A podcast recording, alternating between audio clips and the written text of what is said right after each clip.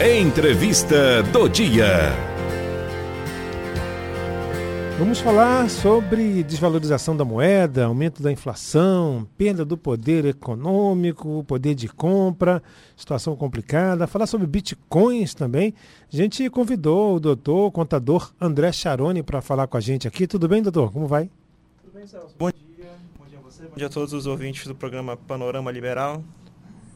Bom dia, tudo bem. Doutor, vamos falar um pouquinho a respeito dessa questão da, da moeda, né? Por que, que a moeda ela desvaloriza tanto, né? Principalmente o, o real, né? A gente vê é, aumento da gasolina, né? o real está cada, cada vez aí valorizado, desvalorizado. Por que, que ocorre isso com a moeda, doutor? Só para a gente ter uma ideia. É, na verdade é uma série de fatores que vão contribuir para que você tenha desvalorização da moeda, perda do poder aquisitivo, etc. Então, como você mesmo falou, a própria questão dos combustíveis, da gasolina é um fator que tende a aumentar a inflação. A inflação uhum. nada mais é do que a sua moeda perder o valor. Então, o que você comprava ontem com 100 reais, por exemplo, você não consegue comprar mais hoje. É. Isso acontece porque os custos vão aumentando. Então, em tempos de crise, como agora nós tivemos uhum. essa crise sanitária do coronavírus, né, que agora que a gente está começando a sair, e muitas empresas tiveram que parar, tiveram que encerrar a produção. Isso faz com que os produtos aumentem de preço uhum. e a própria gasolina, por vários fatores, tanto internos quanto externos, também vem aumentando. E o Brasil ele depende muito ainda desse, dessa logística rodoviária. Então você tem muita entrega que é feita com caminhão, uhum. que roda diesel, né, que também está aumentando. Você tem é, basicamente toda a nossa logística de produção, de distribuição no país ainda é feita com rodovia. Então isso faz com que o aumento da gasolina impacte diretamente na nossa inflação, que tem batido recordes a cada mês. Porque o, cada, cada preço, né, doutor, é, é, são colocados impostos, né? Agora já, a gente já está vindo, já tá vindo nas notinhas que a gente recebe e o valor de, do imposto embaixo. Eu fui numa, numa loja aqui no shopping, aí vi um valor e vi valor de número de imposto ali, né? A quantidade de imposto pago ali é muito grande, né? Uma conta de 60 reais que eu comprei, 25 foi de imposto, praticamente, 5 reais de imposto. É, isso não a dúvida. Nossa carga tributária ela é muito alta. Né? A carga tributária em si ela não contribui com a inflação, mas é óbvio que em, em período de inflação, quando nós vemos que nosso dinheiro rende muito menos, pesa ainda mais a questão da carga tributária dos tributos. É, e o Brasil é um dos países que você tem maior tributação no mundo. E o que é pior, por exemplo, você vai para a Europa, vai para a Alemanha, vai para Portugal mesmo, que é nossos, são nossos patrícios. Uhum. Você vê que lá o, a carga tributária também é muito alta. Em alguns países da Europa chega a ser até maior do que a nossa. Mas, por outro lado, você tem benefícios públicos que nós não vemos aqui no Brasil. né? Eu costumo brincar. Pessoas falam, ah, nos Estados Unidos, por exemplo, você não tem SUS, você não tem vários serviços públicos que, de fato, deveria ter. E eu até concordo. Mas, assim, pelo menos lá você paga menos impostos do que aqui. Aqui parece que são os dois lados querendo te pegar. É o governo do lado do imposto e o empresário colocando preços abusivos, etc. Então, essa carga tributária, embora economicamente ela não afete diretamente na inflação, mas em tempos de inflação, que o dinheiro fica mais curto, nós sentimos ainda mais no nosso bolso. Quanto menos oferta, mais caro fica, né? Vai, vai aumentando, né? A quanto oferta, menos oferta e quanto maior a demanda também. Foi um dos uhum. grandes problemas dessa crise, né, do coronavírus, que muitas empresas tiveram que fechar e obviamente por uma questão sanitária, por uma questão de saúde, tiveram que encerrar a produção, tiveram que ou parar completamente ou reduzir a produção. E você tendo menos produto no mercado, a demanda permanecendo a mesma ou até aumentando, a tendência é que o preço aumente também. É regra básica de mercado isso. Uhum. A gente vê também, mesmo, mesmo tendo uma, uma melhora, né, também o preço na baixa. Né? Eu li recentemente agora o preço da carne não, não caiu, né? apesar que houve aí uma, uma diminuição. É, mas o preço mesmo da carne não caiu para o consumidor, né? Houve uma diminuição na compra, na venda, mas para o consumidor não, não, não, baixou, né? Continua ainda elevado, né? Não foi repassado, né? É, esse é um problema também que acontece em, quando você tem essa inflação alta, né? Geralmente o preço ele aumenta muito mais rápido do que ele reduz quando o problema acaba, digamos assim. Então, o preço da carne está relacionado com o preço do combustível também, está uhum. relacionado com o preço da própria criação bovina, etc. Então, tem várias questões que vão fazer com que o preço demore mais a diminuir do que a velocidade com que ele aumentou. O negócio é que quando sobe, para ir para diminuir é, é, difícil, né? Exatamente. Psicologicamente, não sei, acho que o, o próprios empresários não vão, vão, baixar, só se for promoção, né? Dizem que é promoção. Aí entra uma série de fatores, você tem que ter uma concorrência muito grande, então mercados uhum. que a concorrência é menor, geralmente tendem a, a demorar mais para reduzir o preço. E o mercado da carne é um desses, né? Infelizmente nós temos ainda relativamente poucos distribuidores de carne realmente uhum. que atuem no país todo. Então, para você conseguir reduzir essa média de preços, ela é mais demorado. A gente nota que o, os combustíveis, né? Por que, que é essa, essa, esse, vamos dizer, essa coincidência de preços nos combustíveis? Não sei se você pode, pode falar sobre isso, mas é, há uma coincidência, né? R$ uh, 5,9999, por exemplo. Várias, várias é, revendedoras, né? Tem lá, vários locais têm esses preços bem parecidos, né? É, uma, é o que? Uma, também para nivelar a concorrência ali? É, na verdade, eu nem culpo tanto a questão dos postos mesmo, porque eles já ganham relativamente pouco em relação ao combustível. Uhum. Para mim, o combustível é um pouquinho mais extenso, ele vai numa questão de uma política interna brasileira com alguns erros que foram cometidos, política internacional, a própria cotação do dólar, é, uma disparidade que existe entre você tentar fazer com que a Petrobras, que é a nossa principal empresa no nosso mercado de ações, fique competitiva a nível internacional, mas ao mesmo tempo você tem em vista que é uma empresa pública e que você também tem que levar em consideração a questão do bem-estar social e a gasolina ela impacta diretamente nisso. Como eu falei, o Brasil ele é muito dependente de combustível, da questão da logística rodoviária. Então, vai muito além disso. Mas, assim, obviamente, é o que eu falei, quanto maior, mais existir concorrência, maior tende a ser a competição entre os vendedores, entre os postos, etc., e mais tende a baixar o preço. Porém, de fato, não existe muita margem para baixar, não porque o valor do combustível hoje tem muito mais uma relação política, de políticas internas e internacionais, do que de fato de ganância, por assim dizer, dos postos de gasolina. O, o, o preço, né, o, a Petrobras se baseia no preço do, do barril né, no exterior, né? Isso. né? Então acho que dificilmente baixa, né? Já, já teve caso assim? Você lembra se houve caso de baixar? Não, sim, tem... pode baixar, mas assim, vai depender de dois fatores. Como ele leva em consideração o preço do combustível no mercado internacional. Então, vai tanto variar de acordo com o preço do próprio combustível, quanto também do preço do dólar. Então, se, por exemplo, o preço do combustível internacionalmente reduz, sei lá, baixa 5, 10 dólares que seja, ainda assim vai depender se o dólar em relação ao real ele está bom ou não. Uhum. Porque, obviamente, se o dólar aumentar muito, ainda que o preço do combustível baixe, a gente vai sentir um aumento de gasolina aqui no Brasil. E, por outro lado, aquela questão, se você é, aproveita, utiliza, se o governo utiliza que a Petrobras é uma empresa pública e abaixa, né, como nós parentes falamos, na marra o preço do, do combustível, que vai acontecer é que a Petrobras vai deixar de atrair investidores internacionais, consequentemente vai diminuir o número de dólar no Brasil e aquilo que você falou, isso que você falou em relação ao consumo também funciona para a moeda estrangeira. Uhum. Tendo menos dólar no Brasil, o que, que vai acontecer com o dólar? Vai aumentar. E aí aumentando, cai novamente na questão do dólar internacional, do preço do barril internacional. Aumentando o dólar vai aumentar o preço da gasolina também. Então, enquanto por um lado o governo ele tem que tomar cuidado de fazer com que o preço não suba muito, mas ele não pode simplesmente estabelecer não, vai ter que ser quatro reais, porque isso vai estar incompatível com o internacional, vai dar prejuízo para a Petrobras, vai diminuir o investimento estrangeiro, vai diminuir o dólar no Brasil e vai fazer com que o preço aumente também. É complicado, né? Eu que não queria estar na pele dos economistas. é uma matemática difícil mesmo. É difícil. Mais né? importante da gente entender. É importante saber aí. É, tem como assim interferir sem ser, é, vamos dizer assim, o governo, tanto estadual, o governo federal, de tentar baixar através de um, algum incentivo, de outras coisas assim? A forma mais direta que você tem e responsável de você, é, de fato, baixar diretamente na marra, como a gente está falando, uhum. seria baixa de impostos, porque os tributos realmente representam um percentual grande uhum. também do combustível.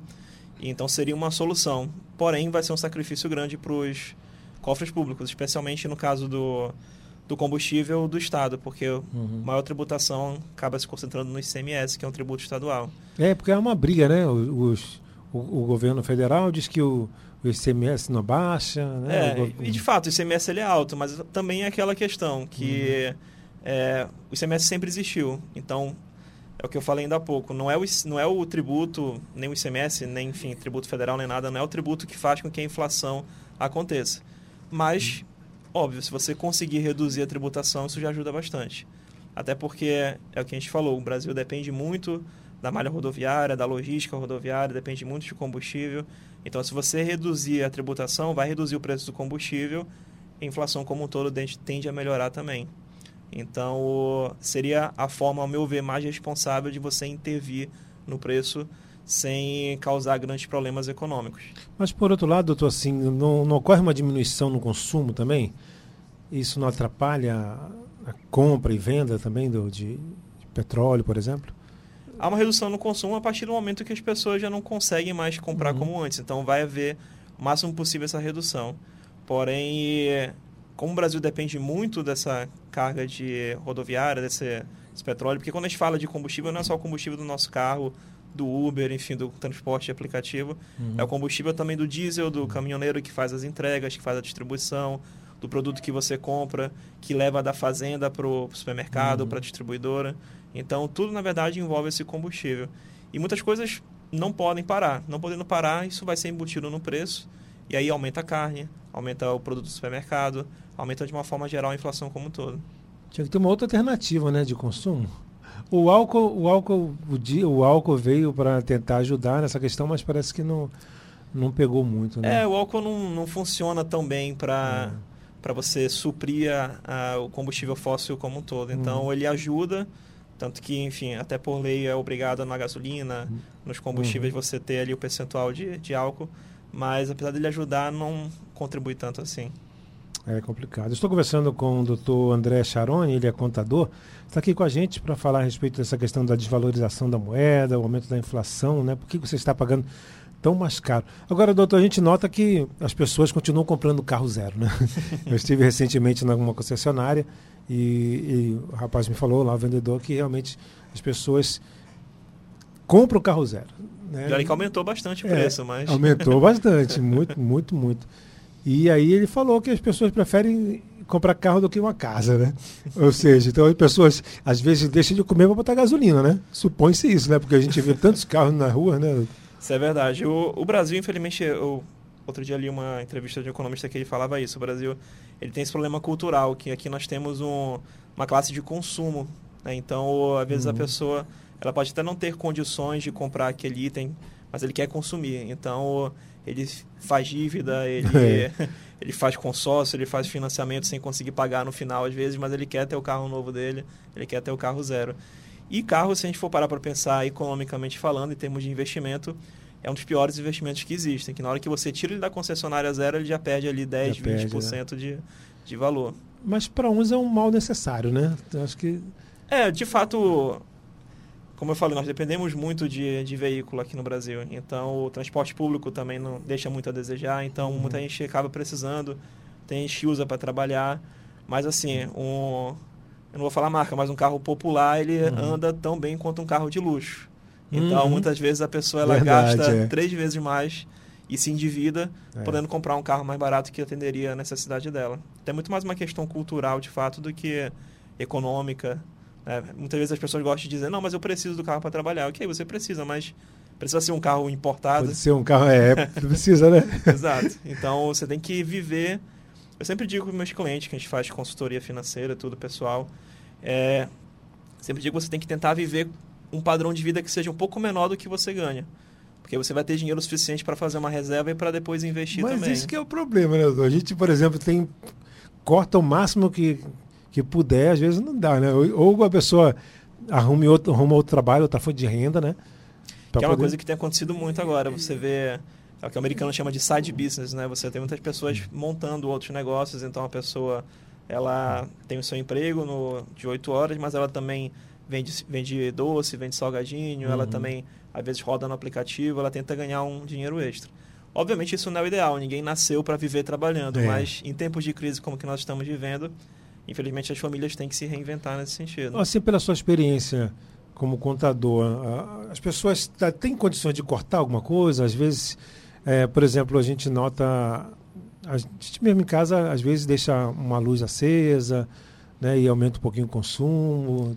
A gente tem, ainda dá para cortar algumas coisas, doutor? O que você acha? Tá ficando cada vez mais, mais magra a carne, né? Mas ainda assim, ainda assim eu digo que, que há possibilidade. A gente vê muita gente que tem gastos ainda que são supérfluos. E assim, uhum. obviamente depende muito de pessoa para pessoa o que, que é supérfluo é, ou não. Depende, né? É, depende de, de, cultura, etc e tudo. Mas é o que eu falei, nós não estamos no período comum, nós acabamos de passar por uma das maiores crises do, do último século. Então, tanto econômica quanto sanitária, né? Em termos sanitários, a gente não via algo assim de você ter que ficar em casa, por exemplo, parado. Empresas ficaram, às vezes, três meses, quatro meses sem, sem voltar. Existem setores que agora que estão voltando, como entretenimento, por exemplo. Então, não é uma situação típica, é uma situação atípica. E você, infelizmente, vai ter que fazer mais sacrifícios ainda. Né? O brasileiro geralmente já aperta mais o cinto. Infelizmente, nesse momento, vai ter que fazer mais um buraco no cinto e, e apertar mais. É verdade. Porém, esperamos que isso passe, né? É um, é um período que não é só no Brasil, é a nível mundial. Obviamente, alguns países sofreram mais, outros menos. Mas é um período que você, de fato, vai ter que cortar o máximo possível. Tem umas perguntas que sempre as pessoas fazem, mas essa do, por exemplo, do cartão de crédito. É, na sua opinião, é melhor comprar com cartão ou de pagar no débito com dinheiro? O, que que o cartão de crédito ele é bom se é, por exemplo, se você for parcelar no cartão de crédito, vai ser bom se não tiver desconto à vista. Eu sempre faço isso em loja quando eu vou comprar. Eles perguntam, vai ser no cartão, débito, crédito, dinheiro? Eu falo, olha, depende, tem desconto à vista? Se tiver desconto à vista, eu pago no é. débito. Se não tiver, é melhor você pagar no crédito porque você guarda o dinheiro, aplica. Isso né? quando guarda, né? E, é, mas aí tem que, ter, tem que ter essa disciplina de guardar. Então você guarda o dinheiro, aplica e depois você paga a conta do cartão. Agora, se for para pagar com juros, aí de fato é melhor você pagar à vista normalmente cai naquela questão da cultura do consumo. O brasileiro tem muito essa questão de você querer consumir, querer consumir, coisa que em alguns países de fora nós não encontramos, por exemplo, Estados Unidos, em Portugal, na Europa, enfim. Não é muito comum você ter essas compras a prazo como nós temos aqui. É, só que... Você ir lá e parcelar de 10 vezes, de 15 vezes. Lá você, ah, eu quero comprar uma TV nova, então você guarda o dinheiro e compra a TV nova depois. Uhum. Tá? É, geralmente... Esse é o ideal, né? Seria o ideal. Você só parcelar, Vamos só financiar, coisa que realmente é muito difícil você comprar é, à vista, como um, um, apartamento, uma casa, um carro. Mas eletrodoméstico, bens de consumo, o ideal é você tentar sempre pagar à vista. Aí vem aquela questão, a não ser que o parcelamento seja sem juros e que não tenha desconto à vista. Aí, ok. Compra a prazo, guarda o dinheiro, investe, ganha um dinheirinho ali com o rendimento que você fez e depois paga a conta do cartão. Mas, em geral, não é o que acontece. Em geral, você tem desconto se pagar à vista, tem juros embutido ali no cartão. Então, o ideal, via de regra, né? Cada caso é um caso, mas via uhum. de regra é comprar à vista. Viu, Lino? Nada de comprar no cartão, viu? Compra à vista. E o... principalmente se você tem que fazer o seu orçamento direitinho, tem que ver se você vai conseguir pagar o cartão depois. É, se não for conseguir, pior Aí, ainda. Empurrando. Eu acho assim, a pior coisa que tem é comprar, é comprar comida no cartão. Porque, né, ainda mais dividir, parcelar em três vezes, né? Às vezes já acabou até a comida que você comprou por um mês tá Exato, e está pagando é. a mesma comida ainda. Então isso é para situação de emergência realmente, mas é, o ideal é você não parcelar a compra de consumo de uma forma geral, né? É, produtos de limpeza, alimento, coisas que você vai consumir todo mês, você não dividir isso daí, porque senão vira uma bola de neve. Bola de neve. Eu, eu tenho um macete, doutor, que é não andar com dinheiro no, no, no bolso. Você acaba gastando, né? A gente usa mais a. A gente usa mais a, a como é que se diz? O cartão né, de débito, né? O, aí eu vi que dá certo realmente, né? Com, porque com a gente com dinheiro, se trocar 50 reais, 100 reais já era, né? É, a gente vai, vai comprar, né? Vou comprar ali um negócio de 2 reais ali. Aí eu vou comprar um cafezinho ali de 2 reais, compro um pão ali, compro não sei mais o que. Aí vai, o dinheiro vai embora, né? é, é coisa psicológica, né? Eu tava uhum. vendo isso outro dia, mais ou menos nesse sentido, em relação a compras online, por exemplo. Aí tem muita loja agora que está fazendo produtos, por exemplo, tem um produto que é 35 reais, aí em vez de vender a 35 reais, ele vende a 5 reais, só que tem 30 reais de frete. Então, no final, acaba sendo a mesma coisa, mas o psicológico é. faz com que você pense, não, eu estou economizando, eu estou comprando a 5 reais. Só que tem que pagar o frete que é 30, então sai a mesma coisa. Doutor, vamos falar sobre investimentos? É, uma, é um assunto que interessa muito também. É possível é, investir com pouco dinheiro também? O que você acha? Assim, com a conselharia, investir?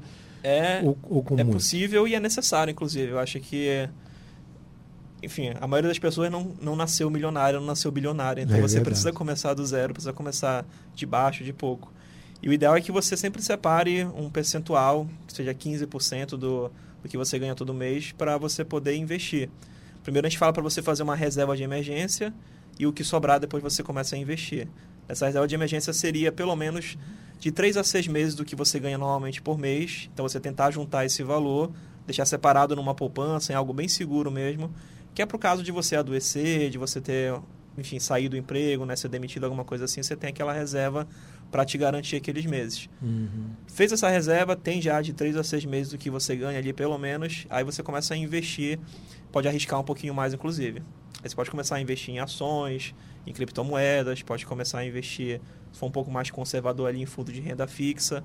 Mas o importante é sempre você ter o seu investimento para você ter aquela reserva de emergência e ter um dinheiro rendendo também.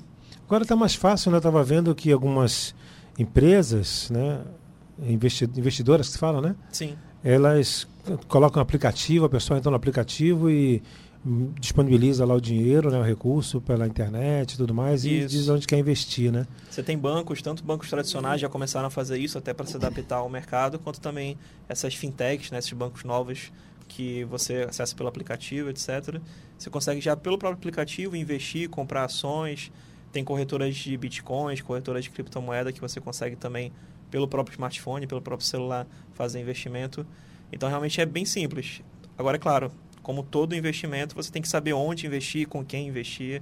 Então, sempre é a pesquisa, o estudo e de repente até a ajuda de um consultor financeiro é importante para você não acabar caindo em golpes por aí. Pois é. E, e o, o, investimento também demora, né, doutor, assim, para render, né? É, dependendo, a maioria das vezes não, não, rende de imediato, né? Às vezes as pessoas querem investir e já ter um lucro lá no, no mês seguinte, né? É, ele é ele pode até render de imediato, mas é bem pouco. Bem Geralmente, né? para você realmente sentir um retorno bom, vai ser no longo prazo. Esse é um dos pontos que eu mais vejo cliente reclamando, assim, meu, que ele pensa que ele vai investir hoje 100 reais e amanhã é. vai ser milionário. então, isso não acontece. O rendimento ele é pequeno e é aquela questão, investimento a gente tem uma regra, quanto maior o risco, maior o retorno. Uhum. Então, se você quer ser mais conservador, ok, você vai ter menos chance de perder o seu dinheiro, porque o risco é bem menor, aplicando numa renda fixa, aplicando num fundo em título do governo, por exemplo, é quase certo que você não vai perder aquele dinheiro, porém, é, o seu rendimento vai ser bem menor. Mas fica preso também muito tempo, né? Mais de 5 anos, né? Depende da aplicação. Depende da. É, tem, tem rendimento de renda fixa que fica preso 5, 10 anos. Tem alguns que você pode sacar em qualquer momento, que a liquidez é imediata. Isso também é algo que varia o seu rendimento. Se a sua liquidez for imediata, o rendimento tende a ser um pouquinho menor. Se o seu dinheiro ficar preso, você tende a receber mais no final. É porque assim as pessoas, por exemplo, têm 10 mil para investir no mercado né, de vamos dizer, renda fixa, né? E daqui a cinco anos ele vai para, vamos dizer, 14 mil, né? Um exemplo. Uhum. Então, psicologicamente, a pessoa ali vê que não ganhou muita coisa, né? 4 mil reais em cinco anos é, é pouco, vamos dizer. É. Né?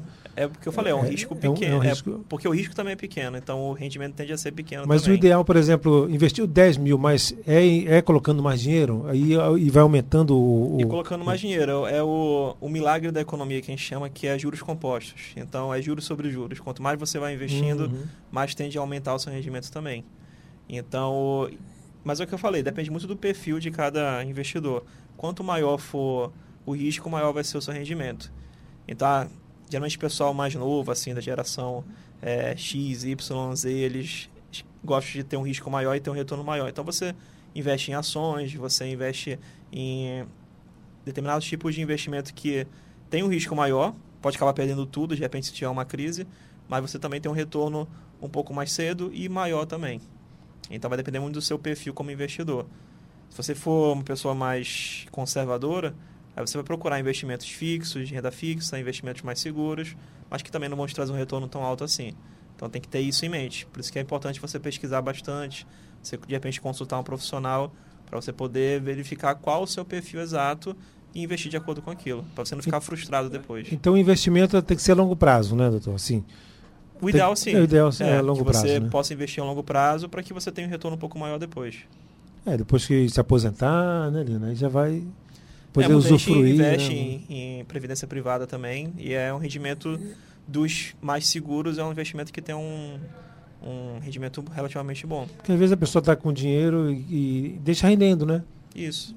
A poupança não rende tanto, né, quanto os, os É, outros. a poupança a gente recomenda mais para fazer aquela reserva de emergência que uhum. eu comentei. Porque a poupança ela é um dos, um dos investimentos mais seguros, né? Dificilmente ela é mexida. Enfim, tivemos casos na história em que isso aconteceu, né? Lá no período do Collor e tudo, mas é, dificilmente você vai ter o seu dinheiro da poupança perdido, ele fica lá seguro, está rendendo um pouquinho, pelo menos você não perde para a inflação, é reposto ali aquela, que uma perda monetária, e é um dinheiro que está lá seguro. Então, se você precisar, tiver uma emergência, está ali para você utilizar.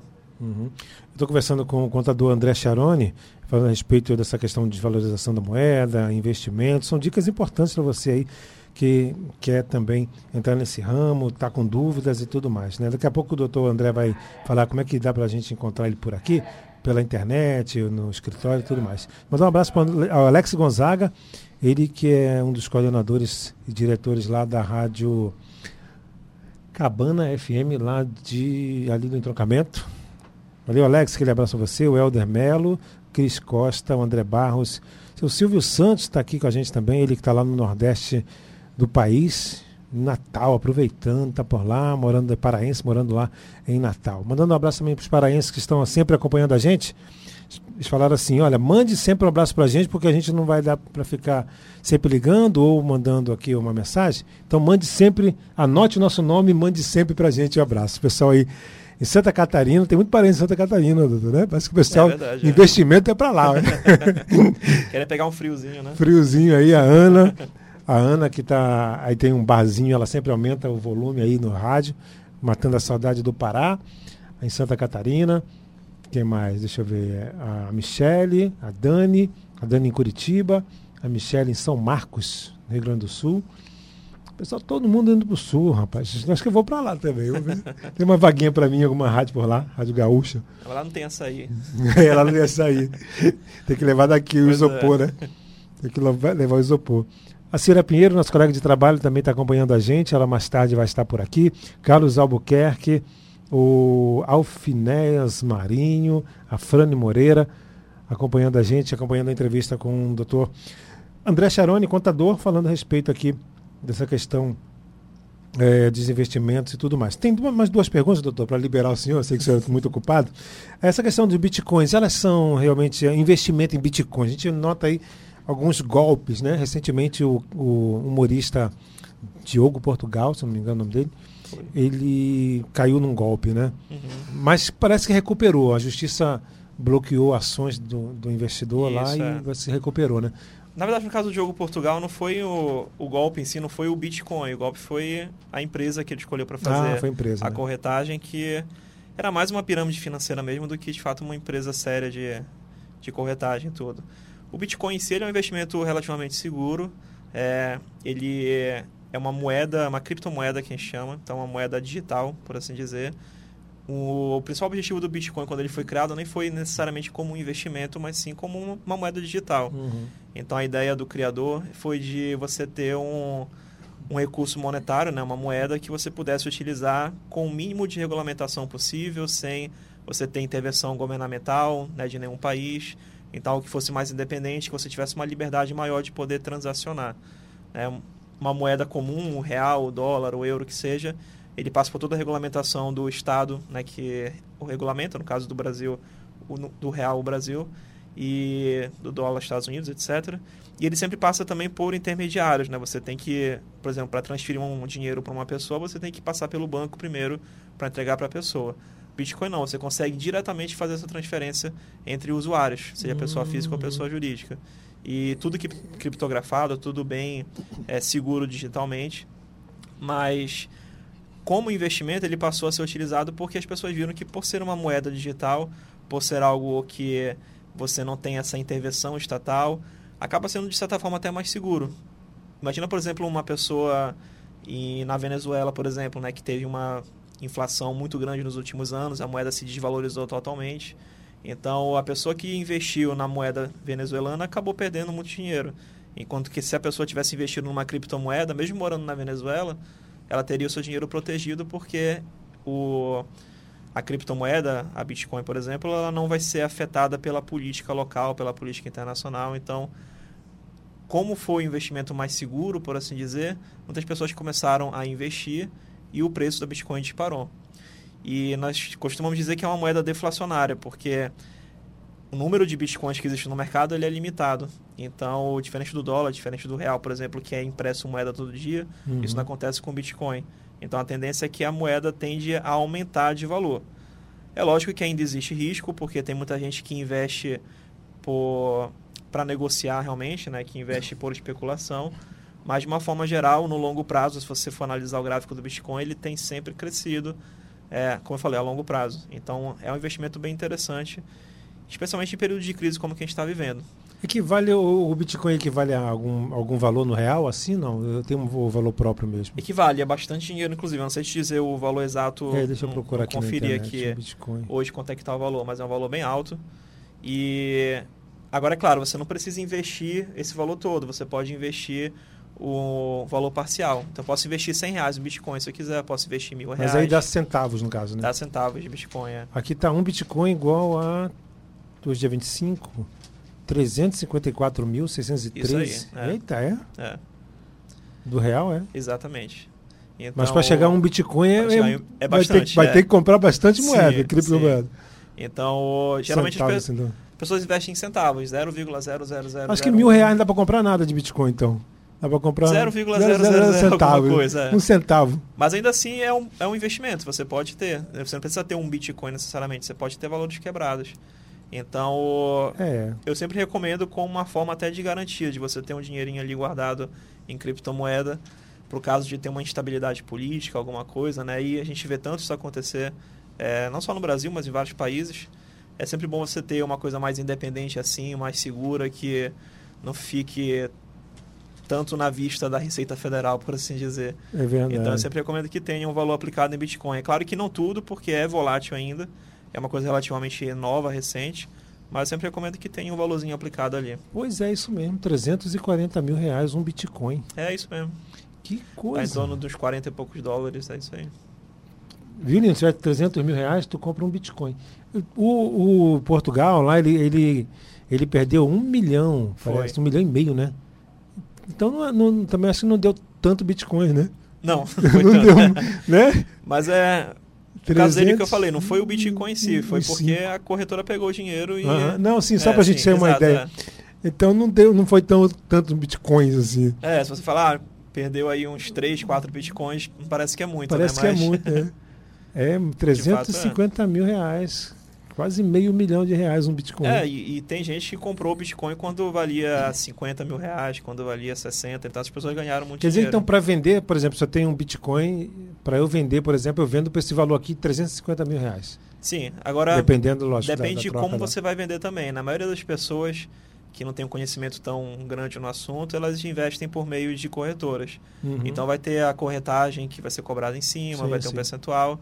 Mas sim, se você tiver um Bitcoin hoje, você é bem sortudo e você consegue vender por esse valor. É, é, o problema é chegar em um Bitcoin. É, exato. que é muita coisa aqui, parece ser Mas muito... Mas é o que eu disse, ele não começou nesse valor todo. Não, Até algum não, tempo atrás começou, ele é. tinha 50 mil reais, você comprava um Bitcoin. Então quem comprou naquela época se deu bem. E parece que começou em 2010. Foi, é. Né, em 2010. E hoje já está em 300 mil reais. Isso um Bitcoin, se fosse comparar, por exemplo, um real, né? Impressionante. Doutor, em relação a essa questão dos bancos digitais, é, eu tenho, por exemplo, eu, eu fiz uma. Vou fazer uma uma experiência, né? Eu botei no PicPay, por exemplo, botei 100, 100 reais no PicPay e botei 100 reais no Nubank, por exemplo. E aí foi valorizando cada um centavo aqui, outro dois centavos ali e tal. O Nubank deu um centavos a mais do que. Uhum. passou uns três meses mais ou menos, o Nubank deu mais centavos a mais do que o PicPay. Isso também pode ser chamado de investimento ali, esses bancos digitais? Não deixe de ser um investimento. E aí é novamente aquela questão que eu falei, é um uhum. investimento seguro, né, relativamente seguro. E por ser um investimento seguro, ele também não vai te render tanto assim. É, não rende muito. Rende é. alguns centavos, como você é. falou. Mas aí, claro, é melhor eu ganhar 3 centavos do que 2 centavos. Então, Verdade. também recomendo sempre que você procure aquele que vai ter uma taxa de rendimento maior, que seja mais atrativa. E até uma forma eles fazem isso justamente para poder atrair os investidores. Então, quanto mais gente investir no banco deles, mais dinheiro eles vão ter para poder fazer investimentos, para poder emprestar, etc. Então, eles fazem esse rendimento um pouquinho maior do que nos bancos tradicionais para fazer com que as pessoas coloquem dinheiro lá dentro. E aproveite isso, né? Você como consumidor aproveite isso. Então, pesquisa no mercado quais são os bancos tradicionais ou fintechs, né, que são esses bancos digitais que têm um rendimento maior e invista naquele que tem um rendimento maior.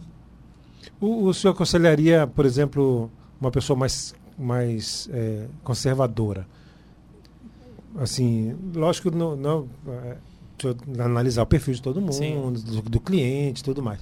Mas assim, de um modo geral, qual é hoje no mercado o que, que é melhor investir? Assim?